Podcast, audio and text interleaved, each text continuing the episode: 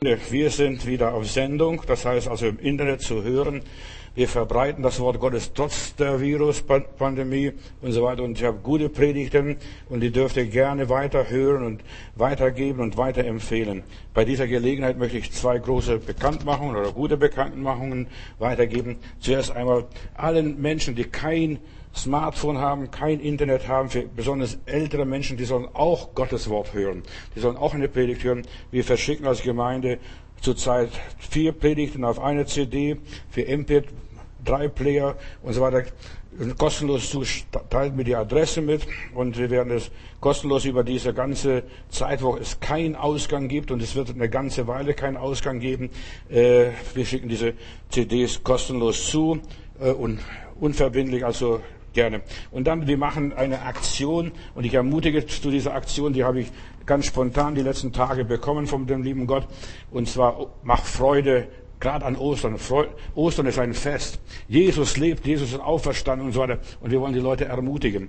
Und da machen wir Menschen, dann möchten wir Osterfreude machen. Ganz einfach und schlicht, nichts Großes Religiöses oder dergleichen. Nein, mach was Schönes, ruf die Leute an, da, da, ermutige ich dich ganz herzlich, ruft jemand an, das haben wir ja schon immer gemacht, aber sag laut den Leuten, gerade die nächsten Tage, weil es Ostern ist, Jesus lebt, Jesus ist auferstanden und so weiter.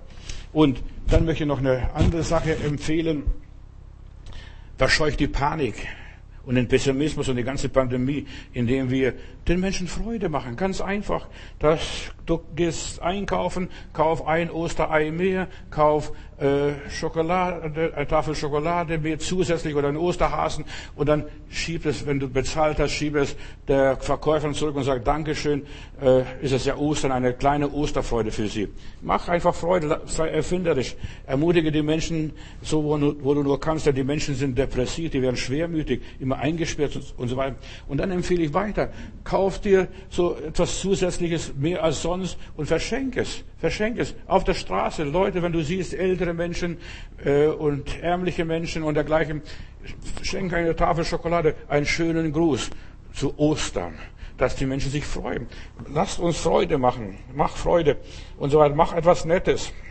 Menschen brauchen Lebensfreude. Und ich ermutige die Menschen einfach, dass sie positiv denken. Wenn du positiv denkst, wenn du etwas von dir selber weitergibst, etwas Nettes und Schönes und Liebes, das, das geht, das geht zu Herzen. Und man spricht ja, äh, Liebe geht durch den Magen, aber auch Freude geht durch den Magen. Eine Tafel Schokolade oder sonst was, das geht durch den Magen und die Leute freuen sich. Und ich möchte es empfehlen. Also nur meine Empfehlungen.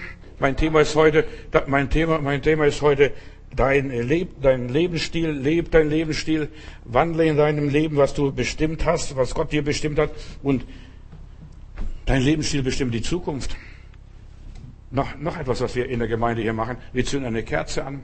Wir denken einfach, wenn die Kerze brennt, wir sind miteinander verbunden. Wir sind in Kontakt mit dem Himmel und der Himmel ist mit dir in Kontakt.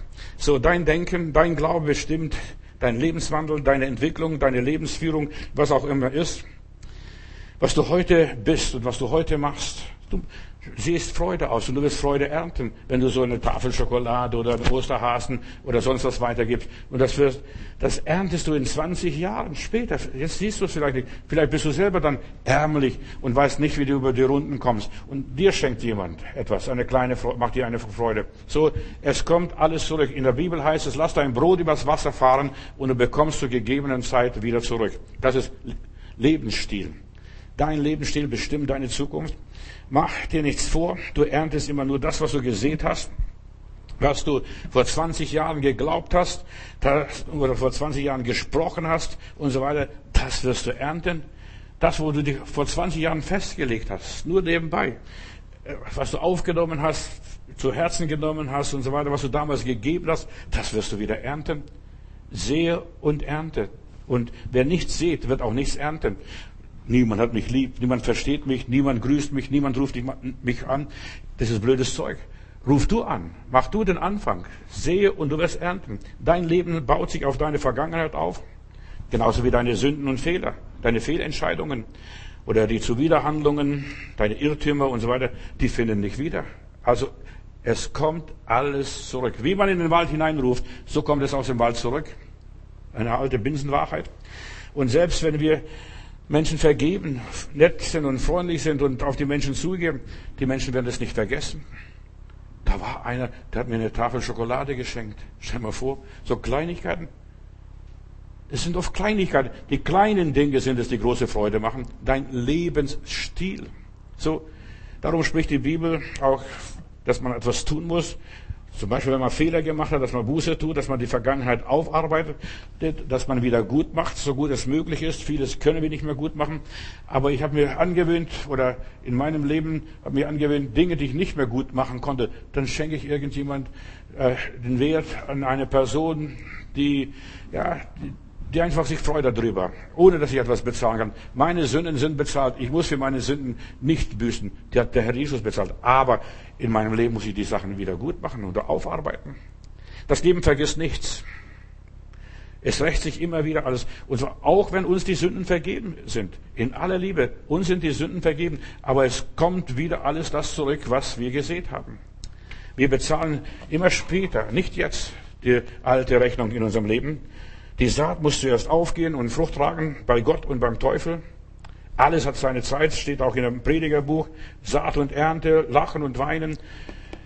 Ja, Gutes tun und Böses tun. Beides hat seine Zeit. Und der Teufel und Gott wollen immer die Frucht haben.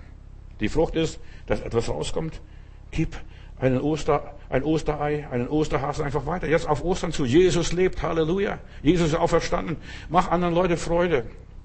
Auch wenn es so eine Kleinigkeit ist. Und du sagst, Bruder Matthäus, das ist noch eine Lappalie. Das ist etwas Irdisches, etwas Menschliches. Ja. Jesus sagt, macht euch Freunde. Nicht nur Freude, sondern Freunde mit dem ungerechten Mammon. Und da sind wir mitten dabei. Ich ermutige dich nur dabei. Du musst das nicht tun. Es geht ja um, um dein Glück, um deine Zukunft und deine Freude. Und nur du selbst bestimmt, bestimmst, was die Frucht deines Lebens ist. Und Gott und Satan, sie wollen die Frucht sehen. Und wenn du Gutes tust, in der Bibel heißt es, lasst die Menschen eure guten Werke sehen und sie werden den Vater im Himmel preisen. Wenn du die schlechten Werke nur tust und keine guten Werke tust, das hebt sich nicht, die Balance hebt sich nicht auf. Deshalb fang an, Gutes zu tun, so wie es möglich ist, am besten an deinen Glaubensgenossen, an deine Familienangehörige oder wer auch immer ist, die dir nahestehen, deine Nachbarn deine Freunde, wer auch immer ist, wenn du Gott und Jesus hast und so weiter, dann kann der Teufel dich nicht einholen, kann bei dir nichts anstellen, dann bist du ja unter dem Schutz des Allmächtigen und wohl dem, der unter dem Schutz des Allmächtigen wandelt. Aber wenn du das nicht tust, in aller Liebe, du bist schutzlos, vogelfrei, freiwillig, jedem ausgeliefert und jeder macht mit dir, was er will und du bist rechtlos und du kriegst kein Recht und du wunderst dich, warum, warum bekomme ich kein Recht? Ja, wer sät, der erntet. Und wer nichts sät, der erntet auch nichts. Und wer kärglich sät, der wird auch kärglich ernten. So steht es in der Heiligen Schrift. Willst du wehrlos, rechtlos sein, freiwillig, gejagt von jedermann, ausgerüstet von jedermann, dann lass dich gehen und tu nichts. Aber wenn du etwas haben möchtest, steuere dagegen. Und du allein bestimmst deine Zukunft. Das mag vielleicht für dich komisch sein. Du sagst, der liebe Gott, sei nicht so religiös. Das würde nicht viel weiterhelfen. Denk drüber nach, was die Bibel sagt. Tu Gutes, hab Liebe und so weiter. Dienet einander mit Freuden. Komm vor mein Angesicht mit Frohlocken. Wenn du nach Hause kommst abends und sagst, guck mal, dem habe ich wieder einen Groschen geschenkt. Oder da habe ich was Gutes getan. Gott sagt immer wieder, er wählt. Er wählt selbst, wem ihr dienen wollt und was ihr von meinem Leben haben wollt. Sucht euch selbst aus, wem ihr dienen wollt. Wer soll euer Herr sein? Wer soll euer Leben bestimmen? Dein Lebensprogramm äh, bestimmst du nur allein, niemand anders. Nur du bestimmst dein Lebensprogramm. Nur du bestimmst deine Zukunft. Nur du hast es in der Hand. Du bist der Steuermann. Rudern tun andere nachher. Und ja, andere werden dich loben. Der hat mir eine Tafel Schokolade geschenkt. Der hat, war nett zu mir. Der hat mich gegrüßt. Der hat mir zugelächelt. Oft ist ein kleines Lächeln mehr wert als tausend Euro. Du kannst, diese Person hat mich lieb, denkt an mich, was auch immer ist.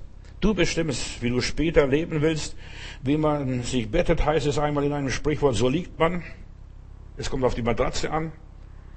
Wenn du eine minderwertige Matratze hast, eine schlechte Unterlage, wenn du am Steinboden liegst, dann wundere dich nicht, wenn du morgens aufstehst mit Kreuzschmerzen oder schlecht gelaunt. So wie deine Nacht war, so ist auch dein Tag. Also, wenn du mit Freude und Frieden einschläfst, wenn du mit Dankbarkeit einschläfst, dann kannst du sogar auf Dornen liegen und du bist glücklich und happy. Das ist es. Ja, für alle Bereiche des Lebens betreffend. So wie man sich bettet, so liegt man. Wie man sich bettet. Wie bettest du dich? Jede Entscheidung, jede Wahl, jedes Handeln, das zieht Konsequenzen nach sich. Für die Folgen ist man selbst verantwortlich. Was für einen Lohn willst du haben einmal am Ende deines Lebens? Denn der Zahltag kommt immer am Ende des Lebens, wenn dein Tagwerk vollendet ist, wenn du deine Arbeit getan hast, wenn du den Lauf vollendet hast, dann wirst du erst gekrönt und nicht erst am Anfang, noch bevor du startest. Manche Leute möchten schon am Anfang Geld haben. Du bist kein Beamter. Die Beamten bekommen ihr Geld immer am ersten. Aber die Arbeiter und andere Leute und Angestellte, die bekommen am Ende des Monats, nachdem sie was geleistet haben, nachdem sie was getan haben. Und auch wir im Himmel. Gott ist kein Beamterstaat, sondern Gott will einfach nach deiner Arbeit dich entlohnen. Waren deine Werke gut? Dann ist wunderbar, dann freu dich. Wir können den Himmel nicht verdienen. Nicht, dass mich heute jemand falsch versteht. Wir können den Himmel nicht verdienen. Aber wir können als Erlöste etwas tun. Tu Gutes an jedermann, heißt es in der Bibel. Ja, aber der ist kein Christ. Weißt du, die sollen Christen werden. Durch unsere guten Werke können die Menschen durchaus mal Christen werden. Tue Gutes und die Leute werden sich freuen, dankbar sein und du hast wieder eine Perle in deiner Krone verdient. Wer Gott dient, der wird von Gott und vom Leben gut entlohnt. Wer dem Teufel dient, also das heißt, der nichts macht, der einfach sie gehen lässt, dem, dem wird das Leben bestrafen. Der kommt zu spät, der steht eines Tages vor verschlossener Türe, dem wird sogar das genommen, was er noch hat. Sein Leben besteht aus, nur aus Verluste, nur aus Minus, Minus, Minus.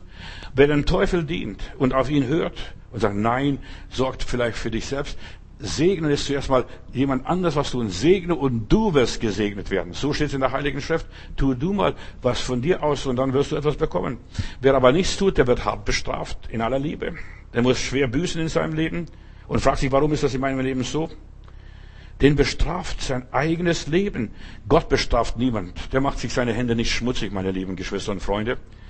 Der Mensch, der nichts tut, der einfach sich dahin treiben lässt, der lebt ohne Hoffnung, der hat nichts in der Hand, ja, der kommt auch nicht durch, der kann beten und so weiter. In der Bibel heißt es, wenn du betest, komm nicht zu, mit leeren Händen vor mein Angesicht. Steht in der Bibel. Wenn du ins Heiligtum gegangen bist, da solltest du was dem Priester mitbringen. Wer zu spät kommt, wir kennen dieses bekannte Wort von Herrn Gorbatschow, wer zu spät kommt, den bestraft das Leben. Und wenn du Freude ausstreust, du wirst immun stark. Dein Immunsystem stärkt sich, deine Freude stärkt die Psyche, stärkt die Seele. Und dir geht es, wie es deiner Seele geht. Also du freust dich, ich habe jetzt wieder ja, ein paar gute Taten getan. Die, die Viruskrise kam und Deutschland war nicht vorbereitet. Das sehen wir jetzt. Jetzt jammern sie, wir haben keine Masken, keinen Mundschutz, keine Beatmungsgeräte und so weiter. Die haben sich nicht vorbereitet. Die hätten sich vorbereiten können und sollen. Die haben lang genug gewusst, Viren kommen, Pests kommt oder Grippewellen kommen, die Dinge kommen, die gab es schon immer in diesem Jahrhundert mehrfach sogar, die werden kommen, aber die waren nicht vorbereitet, weil sie so schlau waren. Uns passiert nichts, uns passiert nichts. Die deutsche Politik hat zu spät auf diesen Coronavirus reagiert, viel zu spät. Und jetzt ist für viele zu spät. Für viele Staaten ist es zu spät, nicht nur für Deutschland. Die Regierungen, die haben nur an sich gedacht, nur Geld scheffeln, den Leuten die Steuer abknüpfen und dergleichen. Und so geht es, wenn man sich nicht vorbereitet. Und wir sollen uns auf die Ewigkeit vorbereitet? Gib und es wird dir gegeben. Lass dein Brot übers Wasser fahren und du wirst zu gegebener Zeit wiederbekommen. Und deshalb muss die ganze Gesellschaft und die ganze Wirtschaft jetzt deswegen leiden. Fast jetzt ein halbes Jahr wahrscheinlich wird lahmgelegt, die ganze Wirtschaft, weil unsere Regierung nicht vorbereitet war. Und die ganze Wirtschaft geht den Bach runter und das wird man nicht so schnell aufholen können, was da alles passiert ist. Bedank dich bei deinem Bundestag, bei deiner Regierung. Die haben geschlampt, Entschuldigung, die kriegen die Note fünf bis mangelhaft oder unzufrieden. Wenn die Wirtschaft nicht mehr läuft, dann bekommen wir ganz andere Probleme als diese Pandemie ganz andere Probleme. Die Leute werden auf die Straße gehen. Schon jetzt bewaffnen sich die Leute mehr und mehr. Oder Politiker nehmen sich das Leben. Deswegen, und wir kriegen bürgerkriegsähnliche Zustände. Ein Volk wird sich gegen das andere erheben, steht in der Bibel. Die Bayern gegen die übrigen Leute. Ich sehe das. Die machen da Beschlüsse, eine Regierung gegen die andere, die schotten sich gegenseitig ab. Wir erleben die Not. Ein Volk erhebt sich wieder das andere. Nicht eine Nation, sondern ein Volk.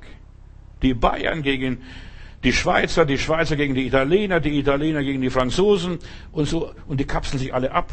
Und zwar auch zwischendurch. Der Spiegel schrieb diese Tage, es droht ein Aufstand der ganzen Mittelschicht, also der arbeitenden Bevölkerung, der Selbstständigen, der Unternehmer.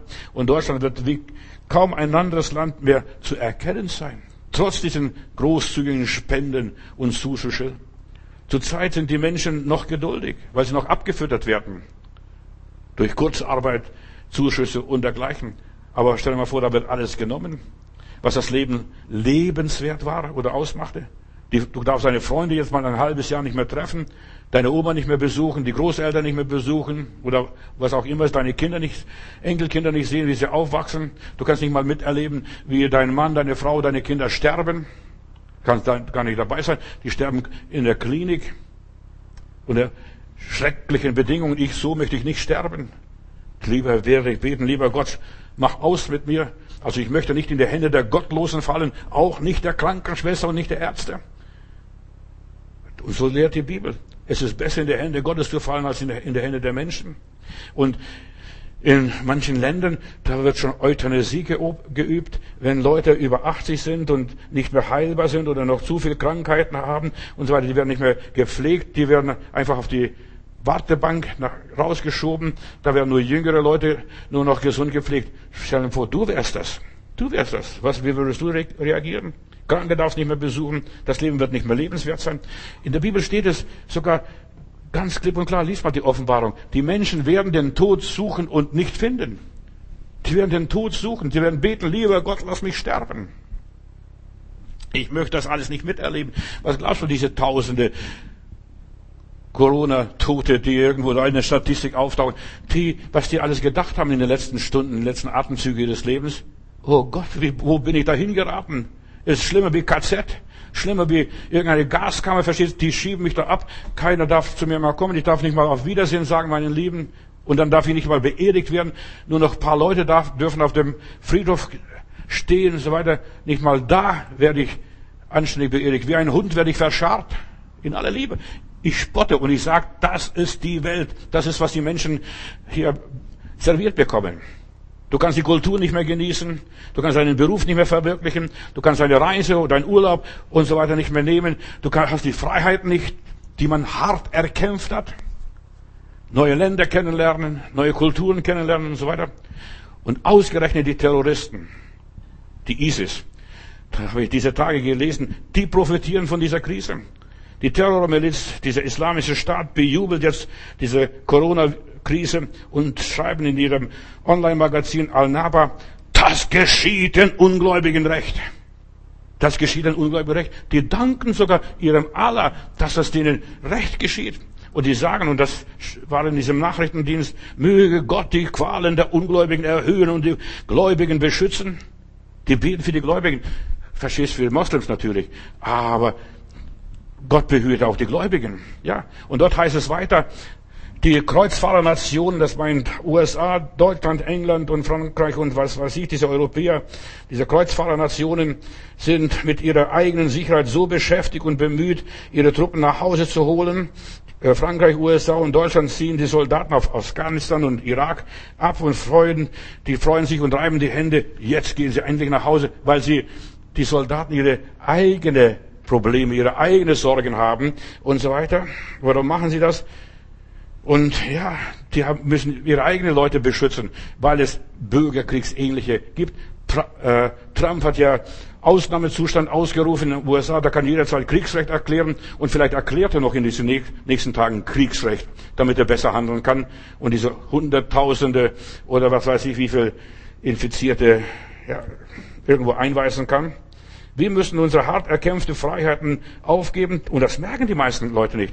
Wie haben die DDR-Leute im Osten einfach ihre Freiheiten erkämpft? Sie sind auf die Straße gegangen vor 30 Jahren und wir haben erst vor letztes Jahr 30 Jahre ja, Freiheit ge gefeiert.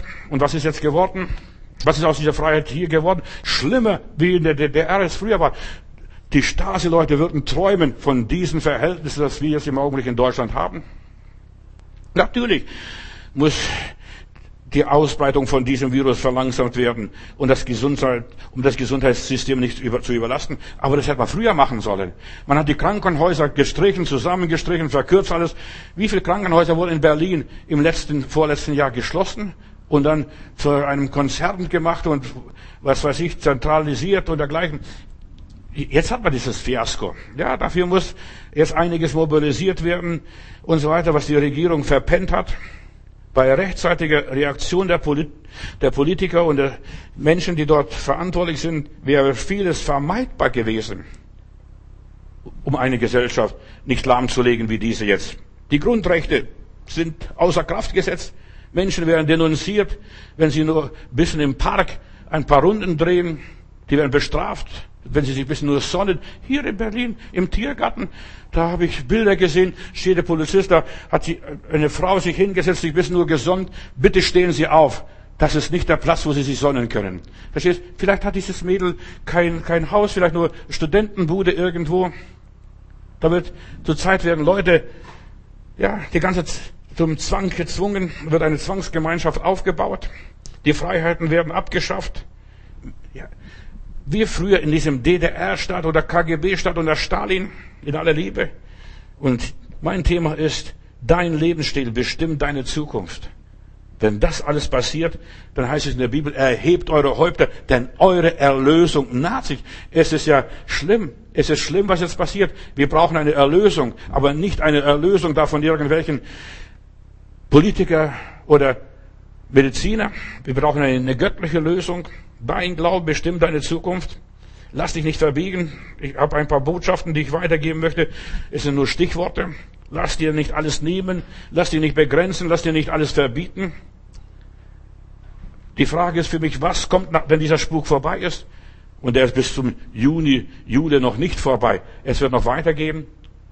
Hier das deutsche Start-up Digital Diagnostics und so weiter. Die planen etwas ganz Besonderes. Ein neuartiges Sensorengerät haben sie entwickelt, um diesen Virus aufzuspüren.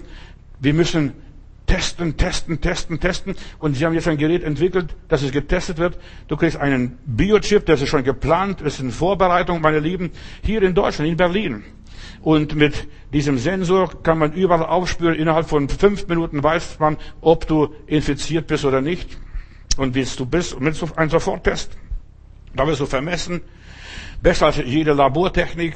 Man testet und die Virologen, die sind im Vorstand drin, in diesen Komitees drin und die reden jeden Tag vor dem Fernseher so viel Tote, so viel Infizierte und so weiter, sind vertraute Gesichter und die werden wieder sagen, Leute, das müssen wir machen. Das geht so raffiniert, psychologische Kriegsführung haben wir im Augenblick. Und gedacht ist, dass ja, sogar du auf deinem Smartphone diese Daten lesen kannst und dann an die Datenbanken weiterleitest. Es geht viel schneller, als du denkst. Und das, deshalb wollen sie bis Mai hinschieben. Denn ab Mai können sie darüber verfügen, zu massenweise. Jeder Tag, ja, sagen sie, es ist nötig, dass man testet, wie weit wir sind. Nimmt das ab, nimmt das zu. Ein fertiges Set für Abtesten und dieses Impfung und dieses, dieses dieses Biochip kostet nicht einmal 100 Euro. Oder es ist verfügbar mit, im Vergleich zu diesen Milliarden, die man da rausschmeißt für nichts und gar nichts. Die Prototypen will die Firma spätestens, also Anfang Mitte Mai ausliefern, möglicherweise noch viel früher. Und sie haben diese Zulassung schon erreicht in den USA und in Europa. In diesen, mit diesem Digit-Konsistorium und so weiter wollen diese Virologen einfach die Leute ermutigen, macht Leute, das ist so wichtig. Eine Militär irgendwo hier in Deutschland, eine ganze Armee wurde mal getestet für Testzwecke. Das funktioniert prima. Und die wissen ganz genau, mit wem du zusammengekommen bist. Das wird alles überwacht. Dank Smartphone, dank der ganzen Technik. Diese 5G-Technik, die fast an jeder Kreuzung stehen. Da wirst du überwacht, wo du dich bewegst, in welchem Bereich, in welchem Funkbereich.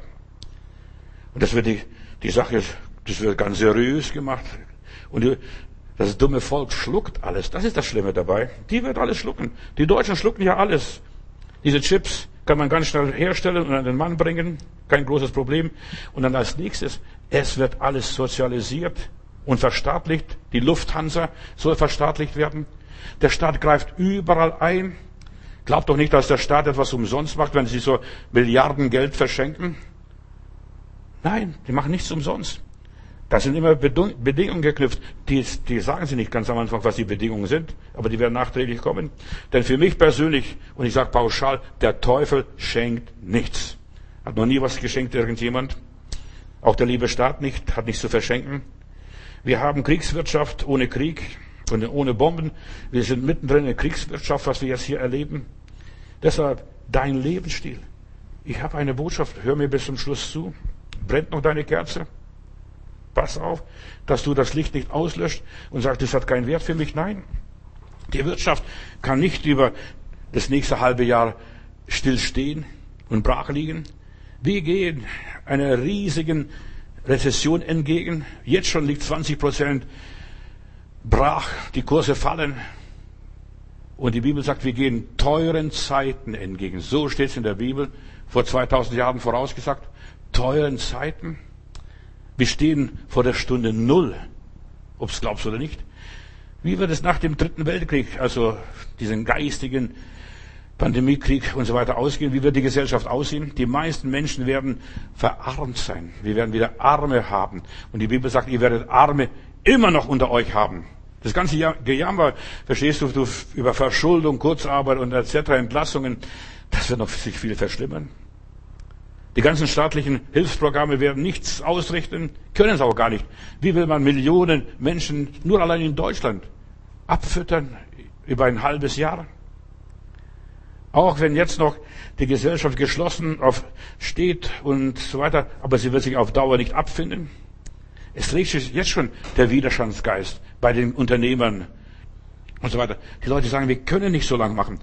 Geschäftsleute nehmen sich das Leben, weil sie verzweifelt sind. Wir können nichts mehr durchhalten. Die Schulden, wir können keine neuen Schulden haben. Und das, was wir erspart haben, das wird jetzt aufgefressen. Das Geld, das du auf der Bank hast, wird aufgefressen durch diese ganzen Krisen, was da ist. Du kannst es nicht auf Dauer den Verlust hinnehmen. Und die Leute wollen das und die werden auch nicht auf diese Lügen eingehen. Ich sag euch voraus, ob ihr glaubt oder nicht, wir werden einen Aufstand haben, hin und her. Wir in den 20er Jahren nach der großen Depression. Wenn der Spuk vorbei ist, warte mal ab. Wirst du die Welt nicht mehr wiedererkennen? Und, aber hör mal, das ist noch nicht das Ende der Welt, wie manche Leute mir da auf Internet manchmal schreiben, das Ende der Welt kommt, der Herr kommt bald. Nein, deine Bewährungsprobe kommt jetzt. Was war dein Glaube wert? Vielleicht nicht einmal ein 50er, 50 Cent. Verstehst du? Billiger Ramschglaube, so Herrgottsglaube, Heilandsglaube, aber mehr nicht. Das Leben stimmt nicht. Dein Lebensstil bestimmt, wie dein Leben weiterläuft. In meiner Bibel heißt es, etwas Neues bahnt sich an. Eine Zeit, wie es nie, nie gewesen ist und wie nie war. Und das ist weltweit. Stell dir mal vor, weltweit ist, der ganze Planet Erde ist damit erfasst. Ost und West. Matthäus 24. Da sprach Jesus, diese, zurzeit mache ich an den Endzeitreden Jesu, mache ich und Jesus sprach von der Zerstörung des Tempels und das meint Zerstörung der Kirchen, der Moscheen, der Gemeinden und so weiter. Die werden zerstört und da wird kein Stein auf den anderen bleiben. Der Abfall wird kommen. Und ja, und die Leute werden merken, du, es geht ohne der Moschee, ohne dem, dem, Gebet, ohne dem Gottesdienst. Das geht ja auch so prima. Wir brauchen das nicht. Also wir brauchen jetzt schon drei Wochen sind wir ohne Gottesdienst, ohne Gebet ausgekommen, ohne Bruder und Schwester zu sehen. Das hat funktioniert. Warum brauche ich, wozu brauche ich noch Gemeinde? Das ist nur Unsinn. Die Heiligen haben abgenommen, sagt ein Prophet einmal, als er solche Zeit sieht und erlebt. Die Liebe wird erkalten und wir sind mittendrin in der Erkaltung der Liebe. Liebe zu den Familienangehörigen, Oma und Opa, untereinander. Nur noch zwei und zwei dürfen auf die Straße gehen. Die Ungerechtigkeit wird überhand nehmen. dass die einen hamstern, die einen viel Geld haben und so weiter und die anderen nichts zu kauen kriegen. Da habe ich gestern, war ich beim Einkaufen, da kommt ein Mann raus mit der leeren Korb raus oder fast leeren Korb. Dann sagte, hier gibt's nichts. Ich konnte nichts kaufen, was ich wollte. Und er wollte ein paar Lebensmittel kaufen für sich. Hier gibt's nichts. Keine Dosen, die er haben konnte. Die Ungerechtigkeit wird überhand nehmen und wird die Übermacht bekommen. Die Ungerechtigkeit, alles vorausgesagt, meine lieben Geschwister und Freunde. Und was dann? Und was ist dann aus deinem christlichen Lebenswandel, deinem christlichen Lebensstil, diesem Halleluja, Lob und Dank? Was ist dabei übrig geblieben? Was für Rest? Und die Bibel sagt eines, wer beharrt bis ans Ende, der wird selig werden. Wer durchhält, wer nicht kapituliert, wer überwindet, der wird gekrönt werden. Wer nicht aufhört zu kämpfen und gegen was kämpfen? Gegen die Regierung oder gegen irgendwelche Politiker, irgendwelche Ärzte? Nein, in welche Richtung wirst du dann kämpfen? Die Bibel sagt, kämpfe den guten Kampf des Glaubens. Und ich möchte den Kampf des Glaubens kurz beschreiben und schildern in diesen nächsten Momenten. In Panikzeiten kämpft man oft unüberlegt, Leute.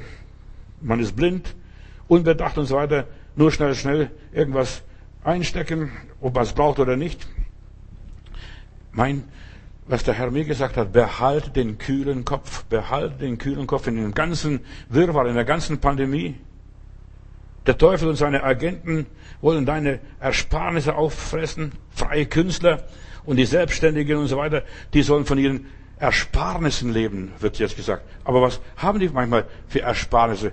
Wie viel Ersparnisse hast du auf deinem Konto? Verstehst du, die paar Cent oder die paar Euros, was du hast, verstehst du, das reicht nicht mal für die Monatsmiete. Was macht aber, ja, der, der keine Ersparnisse hat, was macht er? Was macht er? Wer nicht in die Knie gehen kann, wer sich, verstehst du und so weiter, wer nicht beten kann, wer nicht Gott vertrauen kann, der wird sich aufgeben. Und deshalb, wir werden wieder anfangen zu beten wie Weltmeister. Lieber Gott, zerreiß den Himmel. Lass wieder Zeichen und Wunder geschehen. Beweg deinen mächtigen Arm. Wir werden darüber beten müssen.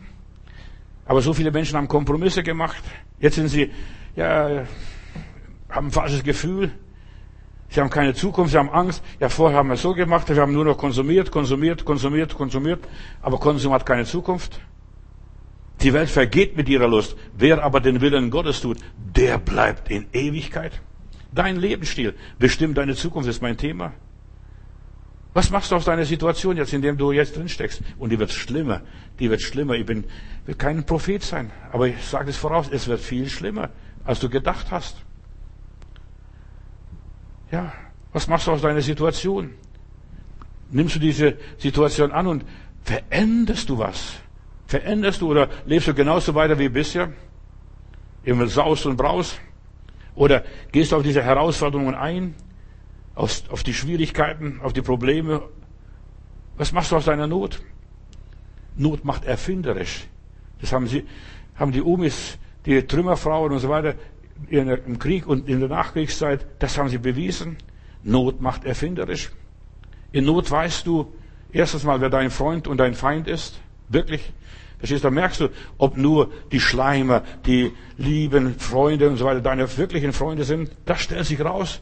Jeder denkt nur an sich als Egoist. Da merkst du auch, wer zu dir steht und wer nicht zu dir steht, auf wen du dich verlassen kannst und auf wen du dich nicht verlassen kannst. Wer dich jetzt anruft, Wahrscheinlich auch der vorher dich nicht angerufen hat, aber trotzdem. Wer ist jetzt dein Freund, der sich fragt, Bruder, Schwester, wie geht es dir? Was machst du? Deshalb meine Aktion hier. Ruf die Leute an, dass sie nicht entschuldigen können und müssen. Und mich hat niemand angerufen. Ich habe keinen Menschen. Bist du kein Mensch? Wir sollten einander dienen, einander ermutigen. Schwester, wie geht's dir? Bruder, wie geht's dir? Oder wenn kein Bruder ist, ist nicht wichtig. Du hast ein Telefonbuch und da sind verschiedene Leute, die du kennst, denen begegnet bist und schon lang nicht mehr begrüßt hast. Segnen ist nichts anderes wie grüßen. Einfach grüßen, was Nettes sagen. Kopf hoch. Und vielleicht kannst du dann ganz anders beten, wenn du weißt, der hat die und die und die und die Probleme. Viele Menschen haben Angst, sich zu outen. Aber vielleicht musst du dich zuerst outen und sagen, ich habe da Probleme. Und wenn du deine Probleme bekennst und dich nicht genierst und sagst, du, mir geht's genauso knapp, ist alles so knapp, ich habe genauso wenig und so weiter, aber ich vertraue dem Herrn und ich kann beten.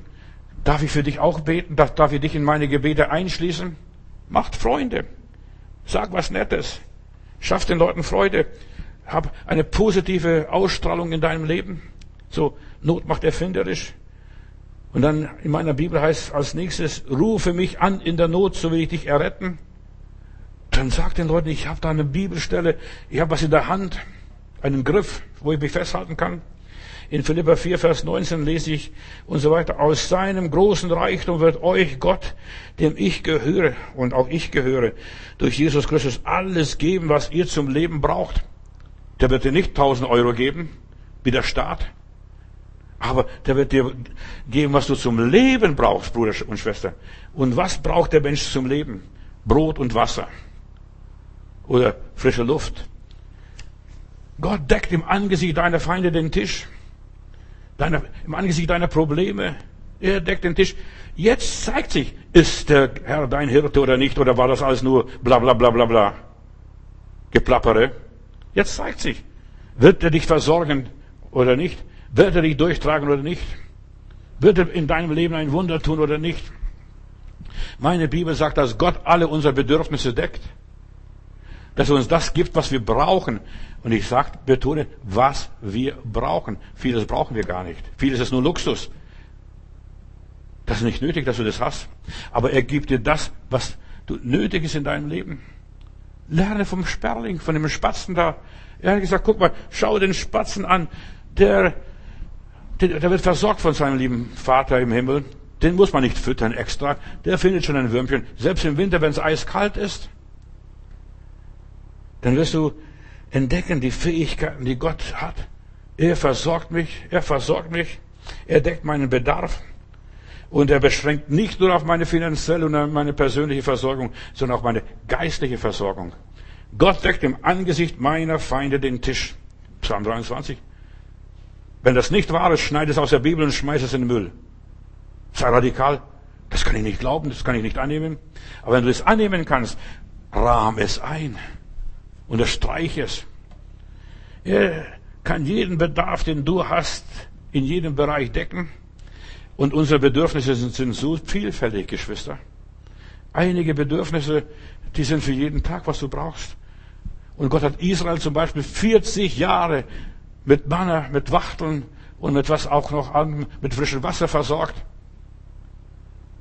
Und andere Bedürfnisse sind, ja, unterschiedlich. Einige Bedürfnisse sind geistlicher Natur, andere sind körperlicher Natur, andere sind seelischer Natur. Gott will alle unsere Bedürfnisse decken. Und ich fange jetzt hier einfach an. Gott deckt unsere seelischen, geistlichen Bedürfnisse. Und wenn die Bedürfnisse, und wenn die gedeckt sind, deine geistlichen und seelischen Bedürfnisse, wenn du Weisheit hast, Erkenntnis hast, die Freude hast, und deshalb Freude ist das die beste Medizin. Freude ist die beste Medizin. Du bekommst Kraft durch Freude, Kraft durch Liebe, Kraft durch ja, Optimismus und Zuversicht. Freude. Und verbreite du das und das kommt wieder zu dir zurück. Das, was du verbreitest, das kommt zu dir zurück. Was du nicht verbreitest, das nimmt dir das noch weg, was du hast. Ganz einfach. Denk an die Witwe von Sarepta, als der Elia dorthin kam. Ja. Und ich will dir Anleitung geben, wie Gott dich leiten kann und darf, wie deine Bedürfnisse gelöst und gedeckt werden. Und der Elia kommt da vorbei, weil Gott ihn vorbeischickt und sagt, Frau, was machst du? Ich sammle Holz und ich habe noch ein bisschen Mehl und ein bisschen Öl zu Hause und dann wollen wir einen Kuchen backen und dann wollen wir sterben. Und vielleicht willst du auch bald sterben, den Tod suchen. Aber ich sag dir, du wirst den Tod nicht finden. Auch wenn du ihn suchen wirst. Und die Witwe will diesen Tod suchen. Und der Prophet sagt, ja, mach Backenkuchen und bring mir zuerst. Bring mir zuerst. Und als sie das getan hat, hat Gott sie gesegnet, dass sie 18 Monate, halt es fest, 18 Monate, vielleicht geht diese Pandemie auch 18 Monate. In Israel ging diese Not, was sie dort hatten, diese Dürre, dreieinhalb Jahre. Wer weiß, wie lange diese Not anhalten wird. Sag doch nicht, das ist am 20. April zu Ende, der ganze Spaß. Nein. Bilde nichts ein. Die Not wird uns einiges noch lehren und einiges noch zeigen. Und sie hat 18 Monate lang die Versorgung gehabt. Was hat sie getan? Trachtet zuerst nach dem Reich Gottes und nach seiner Gerechtigkeit. Und dann wird euch solches alles zufallen. So steht es in der Heiligen Schrift. So, das sind Worte Jesu. Und der Mensch lebt nicht von Brot allein, sondern von einem jeglichen Wort, das durch den Mund Gottes geht. Der Herr wird dich mit den richtigen Leuten zusammenführen. Er wird den richtigen Weg zeigen, wo was gibt. Ich habe gerade bei mir, als ich heute wegfuhr, gesehen, die Leute hängen an einem Friedhofszaun, hängen sie Tüten und da steht drin, was da alles drin ist, Orange, was weiß ich, Kekse und dergleichen und die Leute lesen und so weiter zum Mitnehmen. Einfach so eine Tüte am Zaun hinhängen.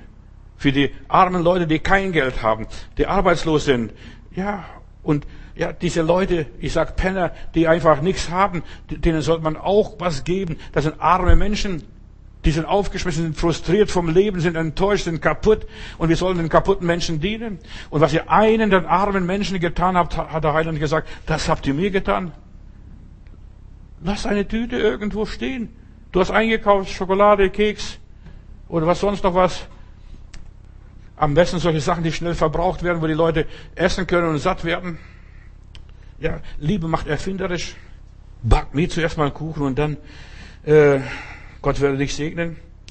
Er gibt uns Gunst, wenn wir günstig sind und gütig sind und barmherzig sind. Und ja, wenn wir unser Herz öffnen, wird Gott sein Herz für uns öffnen. Trachte zuerst nach dem Reich Gottes und nach seiner Gerechtigkeit. Du musst nicht groß religiös sein. Du musst nur das tun, was vom Herzen kommt. Und was vom Herzen kommt, geht auch zu Herzen. So, und du wirst merken, wie das plötzlich dich heilt, dich motiviert, wie dich segnet, wie er dich aus dem Loch rausholt. Und plötzlich wirst du deine Depression und deine, deine Mutlosigkeit verlieren. Gott stellt uns, ja, seine Fülle zur Verfügung. Er sagt, aus seiner Fülle, wie Gott mich segnet. Gott hat dich gesegnet. Du hast noch ein bisschen was. Gib weiter. Gib weiter, solange du kannst, solange du noch weitergeben kannst. Es wird die Zeit kommen, wo du es nicht mehr kannst. Und dann wirst du sagen, hätte ich bloß, hätte ich bloß, hätte ich bloß, hätte ich bloß, hätte ich bloß. Ja, du hast es nicht. Du hast die Predigt gehört, was ich dir gesagt habe. Wir müssen Gottes Lösungen annehmen, ob sie uns passen oder nicht. Und jetzt kommt noch etwas, was Gott mir gezeigt hat in der Meditation, während ich darüber nachdachte.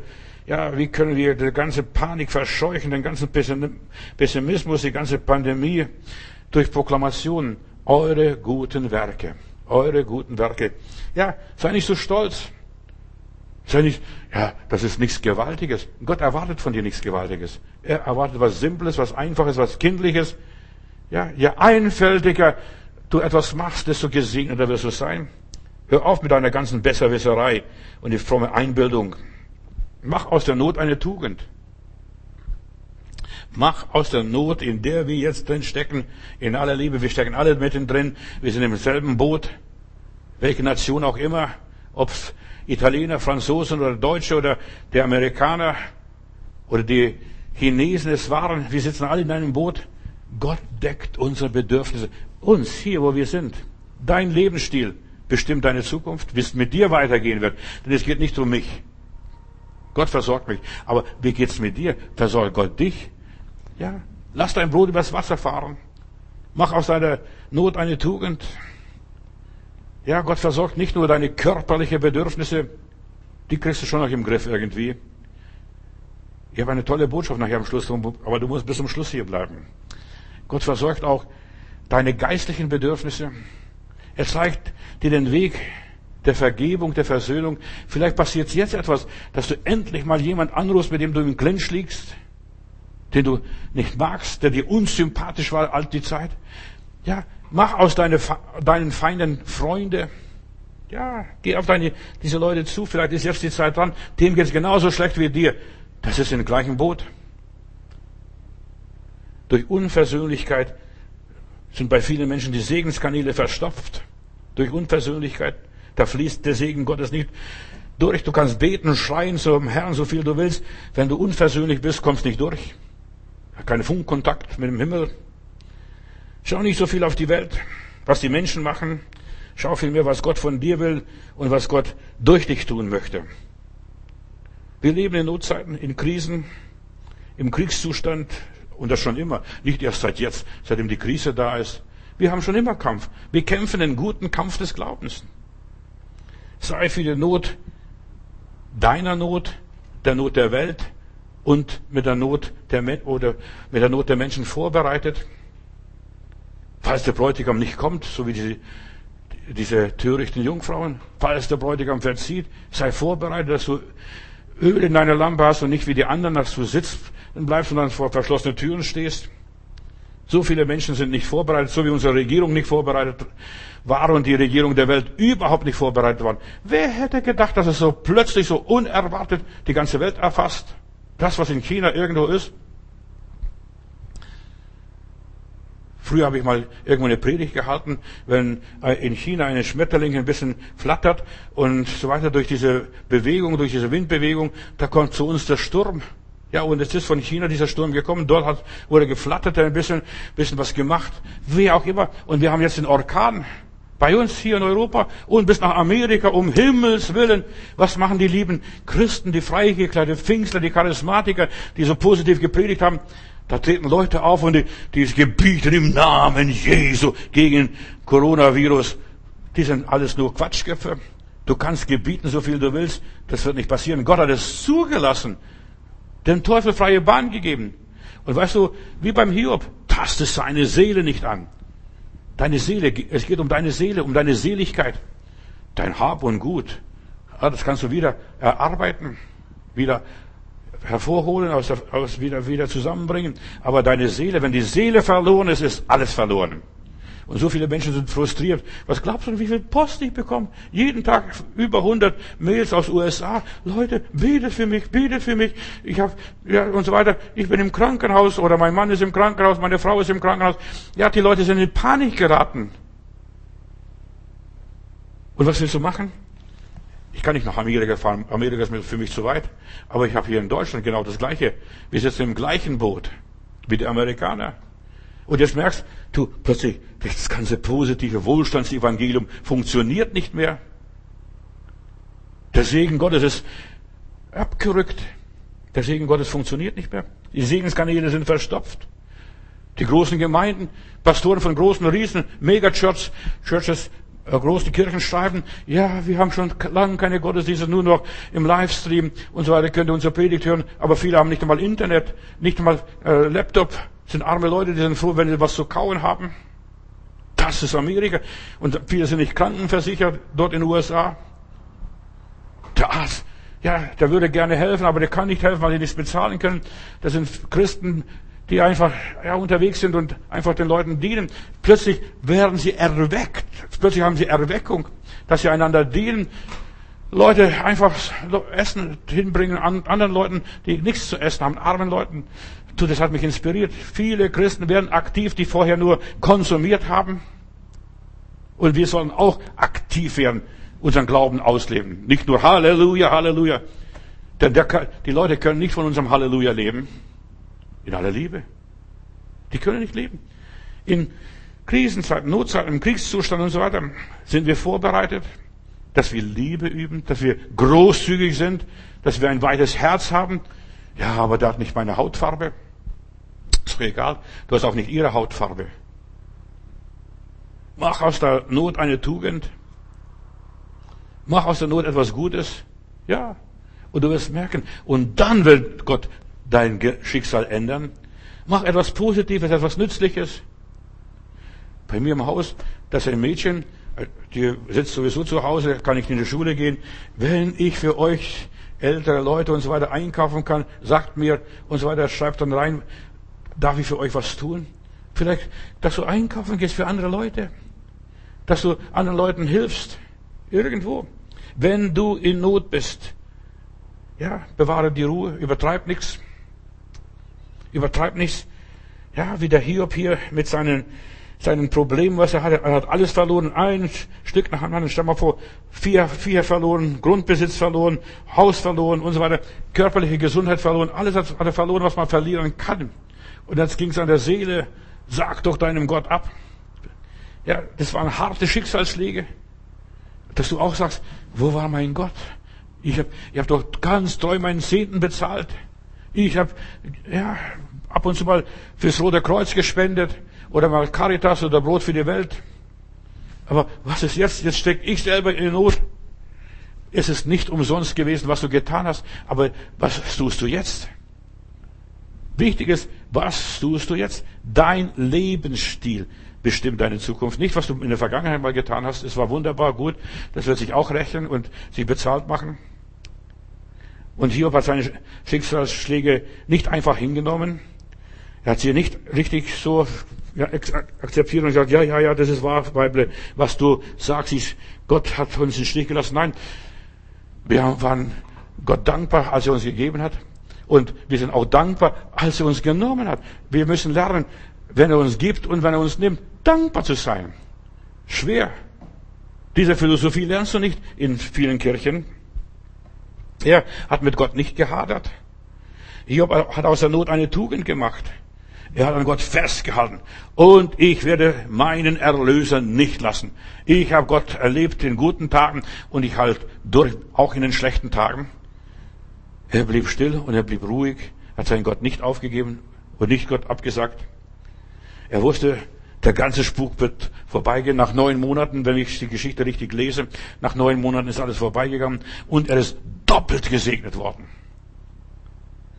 Der Hiob hatte seinen irdischen Segen wieder und er hatte zusätzlich noch den geistlichen Segen, den geistlichen Gewinn, geistlichen Profit rausgezogen. Er ist viel mehr gestärkt aus der Krise reingekommen, dass er in diese Krise hineinging.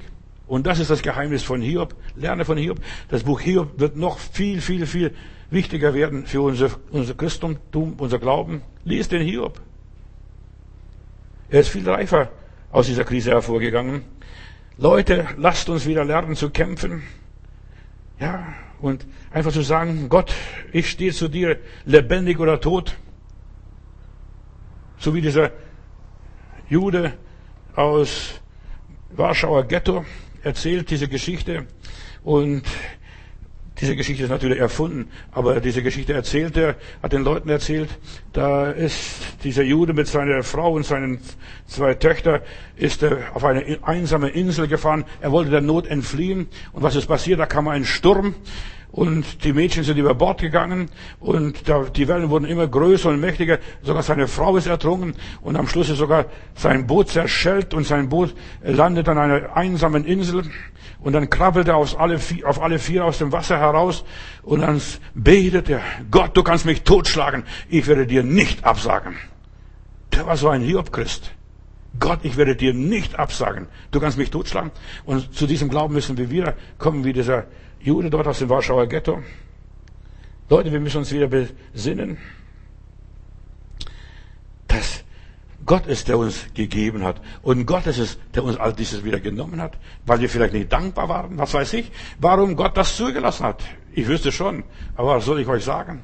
Das wisst ihr auch selbst. Ja, Gott hat gegeben und Gott hat genommen und der Name des Herrn sei gepriesen. So hat der alte Mann gesagt. Wir müssen wieder lernen, bescheidener zu sein, kürzer zu treten, geduldiger zu werden. Jetzt müssen die Leute wieder lernen, was man früher in der DDR gemacht hat. Sich anstellen, 1,50 Meter vom Nachbar weg. Mit dem Einkaufskorb. Ja. Sie müssen sich voreinander schützen. Sie können nicht mehr so leichtfertig sein. Die Leute müssen lernen, was sie vorher nicht waren. Oberflächlich gleichgültig. Mir gehört die ganze Welt. Sie werden lernen, eine einfache Lebensweise. Die Not wird wieder vergessene Tugenden hervorbringen. Die Not, ob du es glaubst oder nicht. Glaube das. Die Not lehrt uns beten. Die Not lehrt uns auf das Wort Gottes merken. Die Not lehrt uns auf die innere Stimme zu hören. Die Not macht uns erfinderisch und flexibel.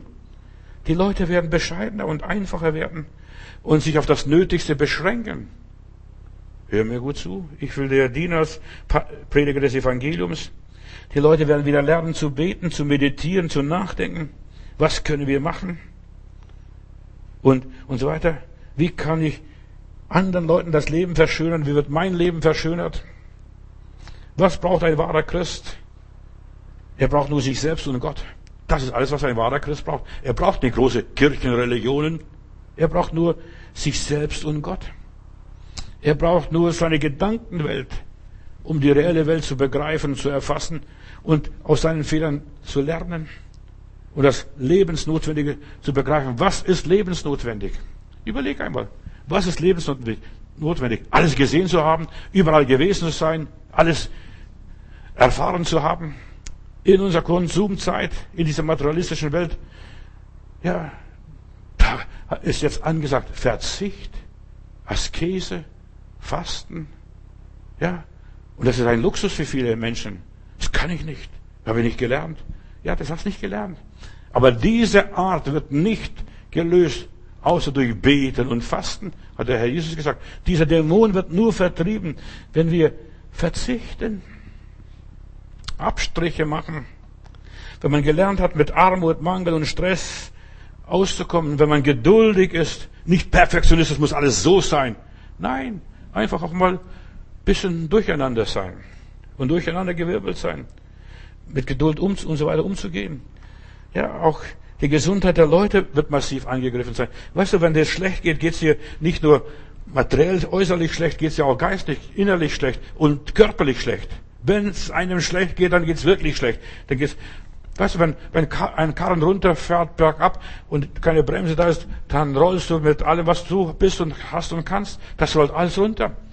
Der Körper, der Geist und die Seele. Und jetzt, die Dinge, die ich hier predige, habe ich selber gelernt und ich lerne immer wieder zu, na, dazu und ich habe was vom Herrn bekommen, dass ich das weiter sagen soll. Lerne viel gelassener zu leben. Viel gelassener. Sei nicht so aufgeregt. Sei nicht so nervös. Viel geduldiger. Viele Menschen dachten, der Fortschritt geht weiter so. Und jetzt platzt die Seifenblase. In aller Liebe. Corona hat alles weggemasselt, verstehst du? Die Menschen werden Stück für Stück ärmer, müssen Abstriche machen, da Abstriche machen, da.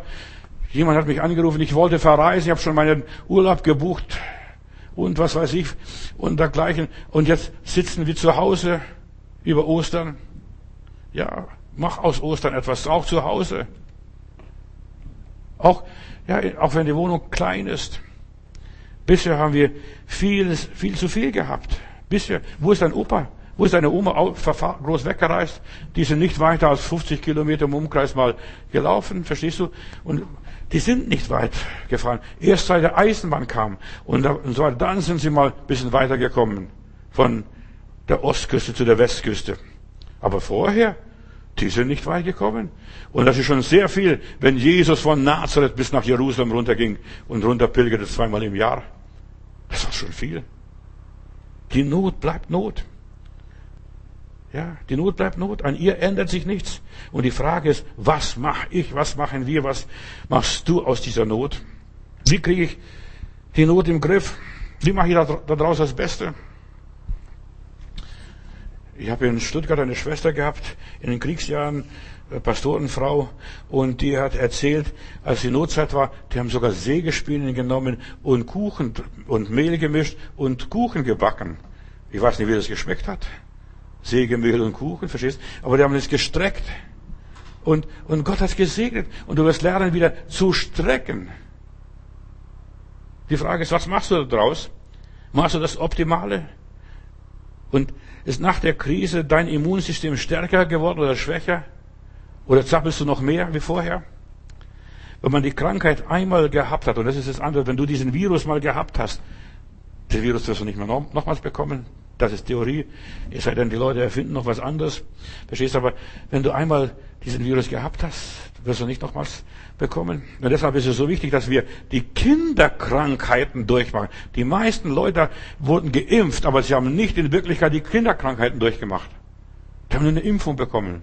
Für Masern, für Bocken, für was weiß ich, für was alles noch was gibt. Ja.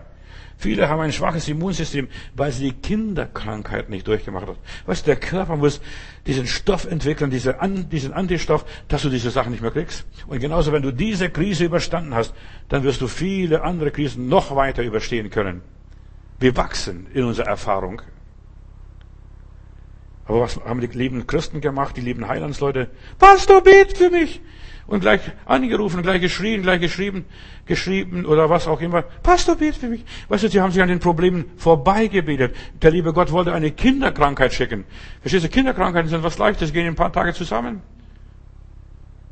Deine Windpocken, verstehst du, da liegst du ein bisschen, ein paar Tage im Zimmer und dann gehen die Windpocken vorbei und dann wirst du die Windpocken nicht mehr bekommen. Aber wenn man das nur wegbetet, die sind vielleicht weg für sofort gleich weg, bist geimpft, ja. Verstehst du? Und da denkst du, das kriegst du nicht mehr wieder. Und du musst immer wieder geimpft werden gegen die Grippe oder was weiß ich, wie das ganze Zeug auch immer heißt. Aber das bringt nicht viel. Und viele Leute wollen das nur wegbeten. Bet mir nicht für mich, bet für mich. Das klingt schön, wenn man wegbetet, aber später wird das Problem größer. Weißt du, das du verschoben. Du hast das Problem nur verschoben. Und alles, was wir verschieben, wird nachher schlimmer und größer und stärker und kommt massiv auf uns zu. Und jetzt, ich kann's nicht. Verstehst du? Was man in der Kindheit, auch geistlich gesprochen, geistlichen Leben, was du am Anfang deines geistlichen Lebens nicht lernst, die Nuss zu knacken, da wirst du später auch kein Gebiss mehr haben. Brauchst nicht wundern. Ja, wir müssen die Probleme verstehen. Warum Probleme? Zuerst fängt der liebe Heiland mit kleinen Problemen an. Aber wenn wir die kleinen Probleme nicht lösen, wir werden die großen Probleme, wenn sie mal riesig zu uns kommen, diese großen Riesen, dann werden sie wir auch sie nicht lösen können. Mach aus deinen Problemen Projekte, gerade jetzt, was auch immer ist. Sei erfinderisch. Vielleicht ist das eine, eine ganz neue Option für dich, eine ganz neue Möglichkeit, dass du aus deinem Leben etwas machst, was was ganz Neues. Ja, aus dieser Krise. Jetzt, ein Bäcker, der war pleite, dieser Tag habe ich das, seinen Bericht gehört. Der war pleite. Leute haben bei ihm nichts mehr eingekauft. Jetzt backt er Kuchen Toilettenform, in Toilettenform, Toilettenpapierform. Das, das ist ein Riesenerfolg. Leute kaufen das einfach so als Jux. Aber da kommt ja gar nicht mehr nach zum Produzieren. Kuchen als in, in, ja, in Toilettenpapierform, also in diesem runden Turm. So, als so, und die Leute tragen nach Hause und die überlaufen sein Geschäft. Vielleicht erfindest, finde eine Marktlücke in deinem Leben, in deiner Situation. Die Probleme werden zunehmen, die werden nicht abnehmen. Wir sind dem, gehen dem Ende entgegen. Da geht alles viel schneller. Und die Bibel sagt, wenn die Zeit nicht verkürzt würde, würde kein Mensch mehr selig werden. Ja, wenn die Zeit nicht verkürzt wird. Die Zeit muss verkürzt werden. Aber du musst dich in die Zeit hineinschicken. Schick dich in die Zeit. Nütze, aus, nütze die Zeit, kaufe die Zeit aus. Es wird alles verkehrt und alles verdreht und so weiter. Die Welt wird immer schwieriger. Mach aus deiner schwierigen Notlage oder immer schwer, schwerwiegenden Notlage, mach das Beste, das Optimalste. Befrei dich. Ja, das muss ich machen. Ja, der liebe Gott macht's nicht. Du musst etwas tun aus dir selbst heraus. Aus der Not musst du eine Tugend machen. Etwas, was taugt. Tugend, was taugt. Und später, ja, gibst du der Sache eine Not und sagst, danke, der Herr hat mir geholfen, der Herr stand mir bei. Ungelöste Probleme werden später Ursache für deine große Not, die du nicht bewältigst und nicht bewältigt hast. Ungelöste persönliche Probleme, geistliche Probleme und so weiter holen dich ein, kurz vor dem Ziel. Plötzlich geht dir die Puste aus. Plötzlich, ja, bleibt von diesem Guten im Leben nicht mehr viel übrig. Und jetzt, und jetzt wird sogar alles, was so gespart ist, aufgefressen von dem Rost und Motten und, und diesen Fresser, diesen Heuschrecken, die auf die Menschheit losgelassen sind. Etwas, was Gott mir gesagt hat. Das Paradox ist verrückt. Danke Gott für deine Schwierigkeiten. Verrückt. Pastor, was sagst denn du? Ja, doch. Paulus sagt, wir rühmen uns der Trübsale. Danke Gott für deine Schwierigkeiten. Danke Gott. Jetzt sitze ich zu Hause. Ist das nicht schön? Jemand hat mir angerufen, angerufen und gesagt, Bruder Matudis, so schön wie wir jetzt haben mit Familie, wir haben, wir machen Putz, Puzzlespiele, wir bauen da Bilder und was weiß ich, so haben wir schon lang nicht mehr gehabt. Höchste Zeit, dass wir endlich mal was auch mit der Familie machen. Und nicht nur an der Familie vorbeileben, der eine in der, am Arbeitsplatz und der andere irgendwo sonst noch und die Kinder gehen ihren Weg. Und die Kinder, das, dieser Mann, der mir angerufen hat, hat gesagt, mein Kind hat gesagt, Papa, du bist ein lieber Papa, das wusste ich gar nicht, dass du das bist. Das Kind kennt vielleicht keinen Papa mehr. Nur weil es immer nur Geld, Geld, Geld, Geld und diese Habgier und so weiter, die Leute die der Materialismus nachgejagt haben. Rühme, wir rühmen unser Trübsale. Härte dich ab. Festige deinen Glauben. Das ist, was Gott mir gezeigt hat. Unser Leben muss abgehärtet und ausgehärtet werden.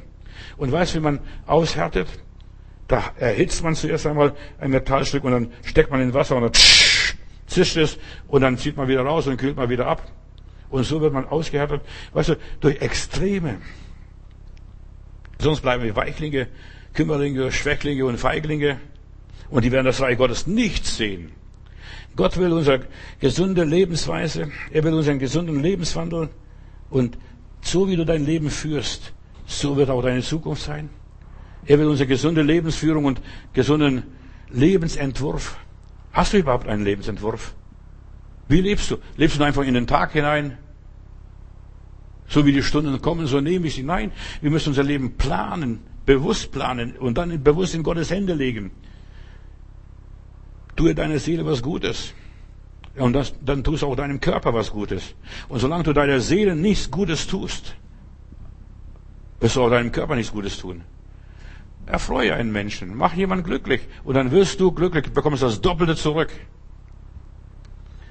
Viele tun viel für den Körper, aber sehr wenig für die Seele. Darum scheitern sie auch am laufenden Band. Löse dich aus dem Gruppenzwang. Ja, das ist nicht Sitte bei uns. Bei dir ist vieles nicht Sitte. Löse dich, löse dich aus dieser, diesem ganzen Verband, was die Leute machen und so weiter.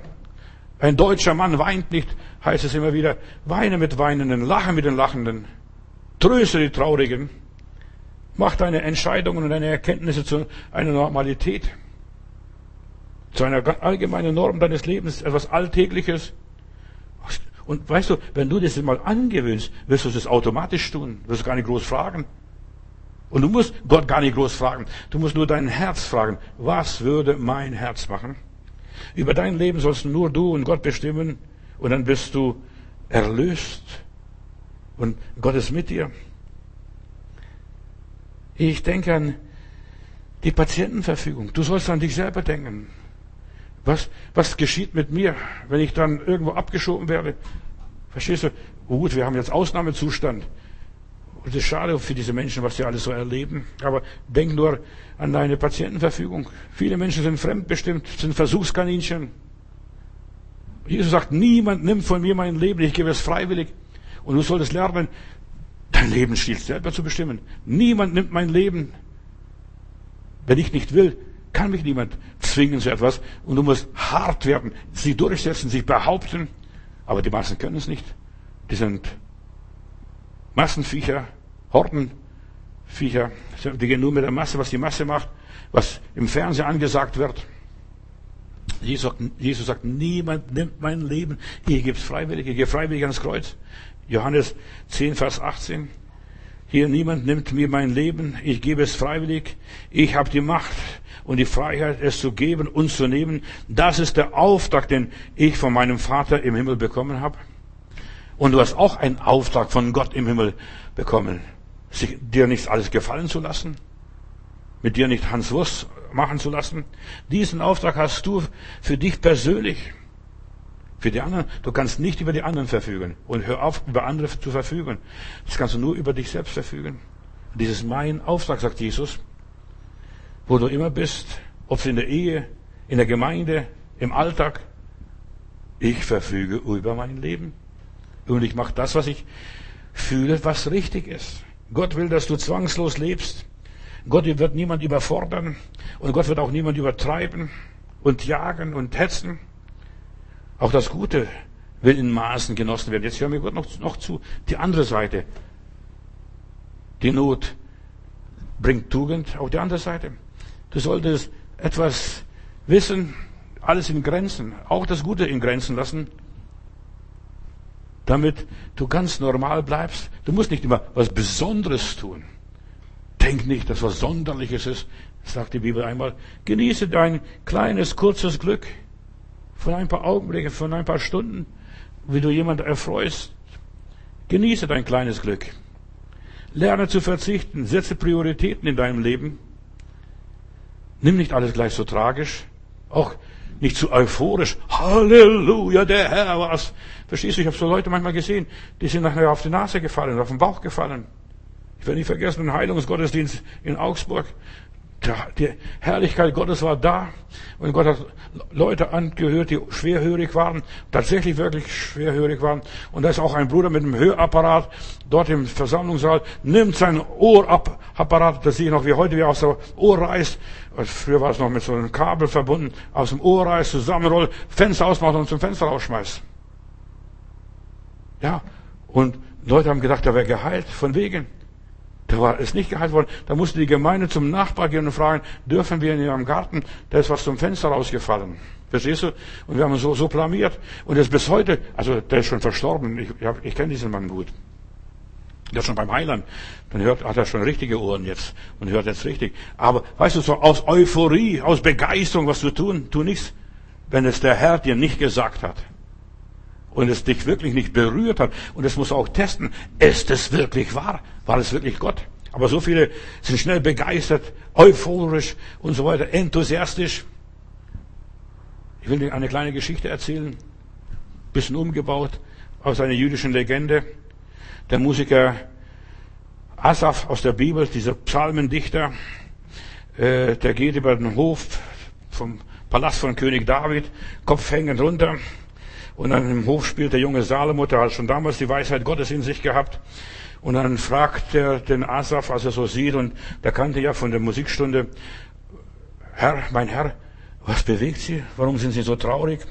Und dann sagt er, dein Vater hat mir gesagt, ich soll etwas machen, dass ihn, wenn er so euphorisch ist und so überglücklich ist und so weiter, dass ihn runterholt und wenn er tief unten ist, traurig ist, dass es ihn wieder hochholt. Und da, dieser Salomo sich bis an den Kopf gekratzt, nachgedacht und, sagt, und gesagt, ja, ich weiß was, was du hier machen solltest. Du sollst ihm einen Fingerring machen und dann diese Worte eingravieren, alles geht vorüber. Alles geht vorüber.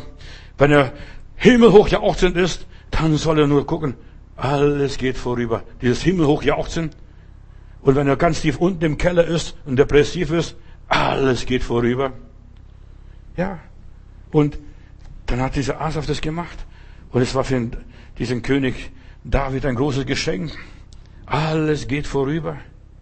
Und dann hat er da draußen nachher diesen, dieses Kapitel im Predigerbuch gemacht. Alles hat seine Zeit. Saat und Ernte, geboren werden und sterben. Alles hat seine Zeit. Alles geht vorüber. Ich möchte nur weitermachen. Ich habe an dieser Geschichte noch ein bisschen weitergemacht. Ja, er, er soll die Stunden so nehmen, wie sie kommen. Alles geht vorüber. Auch dieser Coronavirus geht vorüber. Auch die Pest geht vorüber. Auch die Krankheit geht vorüber. Alles geht vorüber. Ja. Will die Botschaft, die ich noch ganz schnell rüberbringen will. Dein Lebensstil bestimmt deine Zukunft. Alles geht vorüber, Bruder, Schwester. Wenn du glücklich bist, geht vorüber. Wenn du traurig bist, es geht vorüber. Wenn du enttäuscht bist, deine Enttäuschungen gehen vorüber. Wenn du niedergeschlagen bist, deine Niederschlagung geht vorüber. Wenn du leidest, dein Leiden gehen vorüber. Wenn es nicht hier, dann drüben, wenn du in der Ewigkeit bei Gott bist. Wenn du Beschwerden hast, deine Beschwerden gehen vorbei. Wenn du schwach bist, deine Schwachheit geht vorbei. Wenn du keine Kraft mehr hast und so weiter, deine Kraftlosigkeit geht vorbei. Alles geht vorüber. Wenn du stark bist und wie ein Bär, dass du Bäume ausreißen könntest, auch das geht vorüber. Da kommen die Tage, die dir nicht mehr gefallen. Wenn du gesund bist, deine Gesundheit geht vorüber. Du kannst protzen, so viel du willst. Und wenn du krank bist, deine Krankheit geht vorbei. Wenn du kaputt bist, dieses Gestürztsein geht vorüber. Wenn du Angst hast, deine Angst geht vorüber. Alles nur begrenzt. Alles hat seine Zeit. Wenn du Erfolg hast, bilde nichts ein. Das geht vorbei. So viele Millionäre sind geendet als Bettler im Armenhaus. Wenn du Niederlagen hast, das geht vorbei. Auch geistlich und seelisch. Bitte halte ich fest, was ich sage. Auch seelisch geht alles vorüber. Wenn du Jesus siehst und sagst, oh, der Herr war so gut, Halleluja. Was du erlebt hast und was du gehört hast und so weiter, auch das geht vorbei. Dann kommst du plötzlich in eine Wüste, in eine Dürre. Und sagst so, Gott, warum hörst du mich nicht? Wo bist denn du? Weißt du, das geht alles vorbei. Denk nur an Elia, der holt Feuer vom Himmel und dann will er sterben. Alles geht vorbei, die Höhen und die Tiefen. Und plötzlich spürst du nichts vom Herrn und musst dich verstecken am Bach. Dreieinhalb Jahre und bei der Witwe noch dazu. Auch bei Gott. Auch bei Gott. Alles geht vorüber. Herr, deine Gegenwart und deine Abwesenheit und deine Ferne geht vorbei. Du bist immer noch der daseiende Gott. Der du warst vor langer Zeit, so bleibst du in Ewigkeit.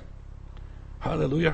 Vater im Himmel, ich danke dir, dass ich wissen darf, wie dieser David dort, alles geht vorüber, alles auf dieser Welt ist, hat seine Zeit, alles hat eine bestimmte Zeit, von dir bestimmt und wenn du dann sagst Schluss, dann ist es Schluss und wenn du die Sache zulässt, dann ist es zugelassen.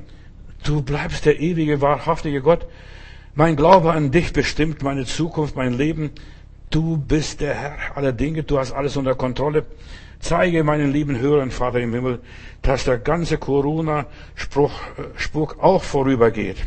Und gib ihnen Kraft, gerade in der Krise durchzuhalten. Steh ihnen bei erfolgreich zu sein, etwas Gutes aus ihrem Leben daraus zu machen, zu lernen, was sie lernen sollten, was sie vielleicht ihr Leben lang nicht, bisher nicht gelernt haben, dass sie wieder was ganz Neues entdecken, die geheimen Kräfte in ihrem Leben.